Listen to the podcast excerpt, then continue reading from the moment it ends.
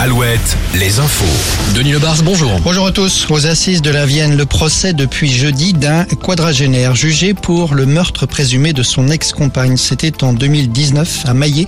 La jeune femme âgée de 30 ans avait été tuée d'un coup de fusil dans le dos, un fusil de chasse qu'on n'a jamais retrouvé.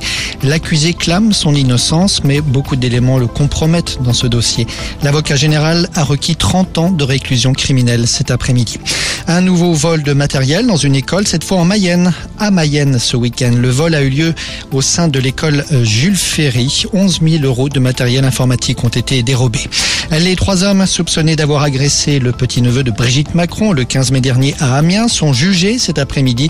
L'agression avait été commise juste après une intervention télévisée d'Emmanuel Macron.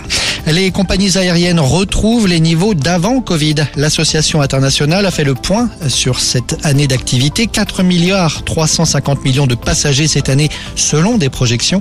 C'est un peu moins que les résultats enregistrés au cours de l'année 2019.